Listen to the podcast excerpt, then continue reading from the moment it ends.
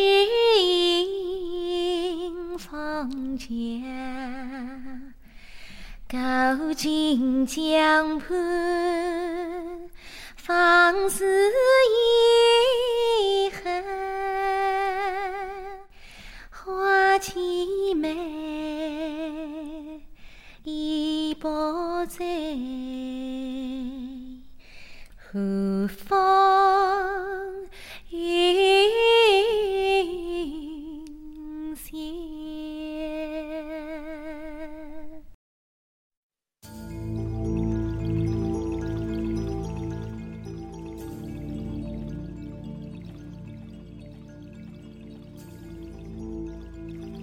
无意中读到王蒙的一篇散文，关于苏州。他点点滴滴记录了苏州从上世纪六十年代到八十年代的改变。当文中提及对苏州原貌和名胜古迹的修复，他欣喜若狂，情难自禁。王蒙对苏州的痴恋，也不禁勾起了我心底。对苏州的那一份眷念，一个拥有两千五百多年历史的古老城市，时间积淀了它的文化，它的样貌，它的优雅，它的端庄，它的娴熟。雨后的青砖碧瓦惹人怜爱，对它，总有一种说不出的情愫。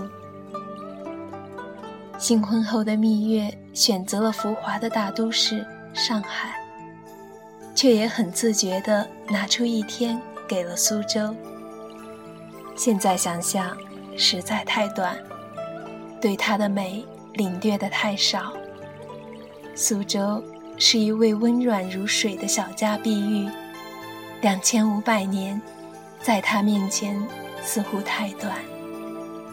轻挽的发髻。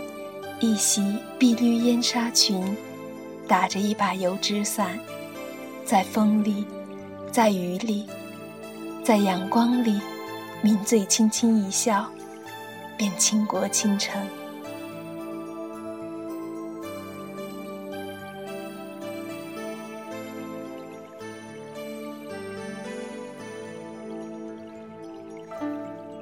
江南园林甲天下。苏州园林假江南，到了苏州，不得不造访这举世无双的园林文化。江南园林小巧、恬静、温柔，苏州园林更是最具典型的代表。到过留园，你会感慨我国园林建筑艺术的精湛，也会赞叹古人在设计和修建时。能做到的移步换景的智慧。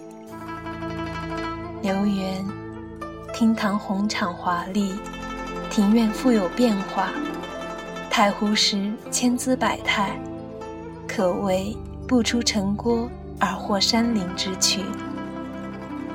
在留园，正是山茶花最美的季节，园内春花烂漫，香气扑鼻，穿堂入厅。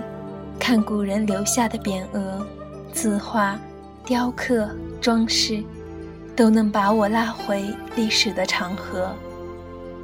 轻抚斑驳脱落的墙壁，竟觉得自己也添了些书香气，忍不住想捧一卷古书，依着美人靠，细细品读起来。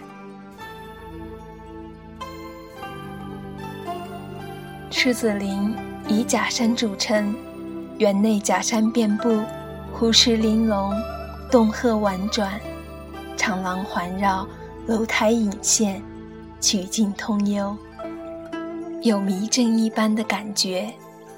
游走在重重叠叠的假山中，立在亭旁的石坊上，细细品味这园中景，景中园，正是一草一木。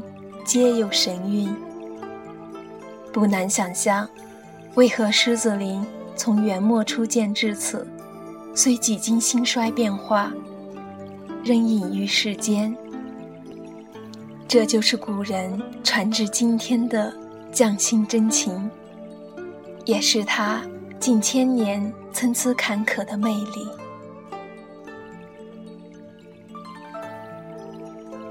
拙政园可谓古典豪华园林，是江南园林之最，且位列全国四大名园之首。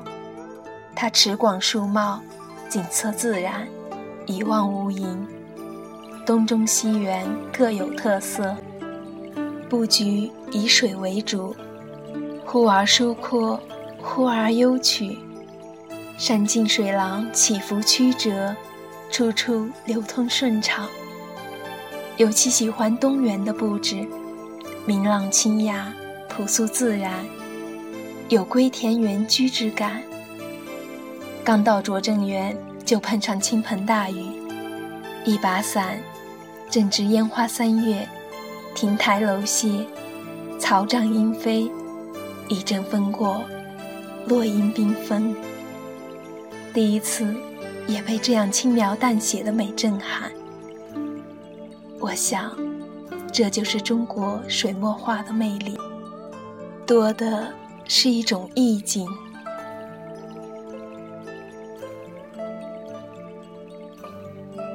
还有盘门的精美，寒山寺的钟声悠扬，虎丘塔的雄姿牢固，德月楼、松鹤楼的彩灯辉煌，这纷纷都古老、沉静。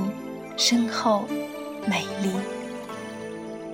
亲眼见过苏绣的高超技艺，才会感慨这细腻逼真的创造。这以真作画的背后，是江南女孩一生中最最美丽的情节。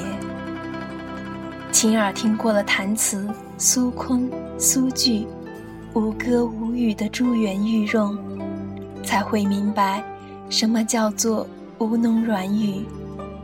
苏州一定要用这样的腔调，发这样温柔的音。在苏州，有太多美景要看，有太多故事要听。如果你有幸到过这里，也会被它的浪漫情怀和博大胸襟深深吸引。走在青石板铺砌的小巷，想着戴望舒的诗句，独自彷徨在悠长、悠长又寂寥的雨巷。我希望逢着一个丁香一样解着幽怨的姑娘。这样的情调，这样的意境，这样的诗句。也只能诞生在苏州。沿线生活在这里的人们，每天面对这如诗如画的风景，耳濡目染，便一个个生得温文尔雅。两千五百年，苏州不曾轻易变换它的美丽。两千五百年。苏州不曾轻易失掉它的颜色。苏州是那么坚强而又倔强。两千五百年，它沾染了太多俗世的尘埃，却意想不到的抖落得如此干净。苏州，便是这样的苏州，从来真情不变。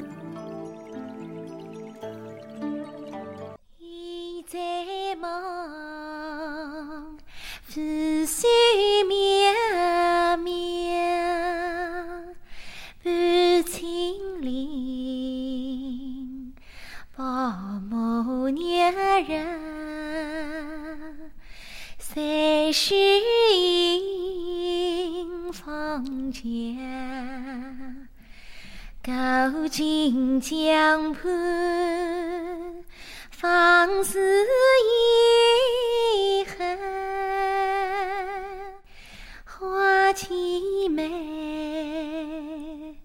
已不在，何方？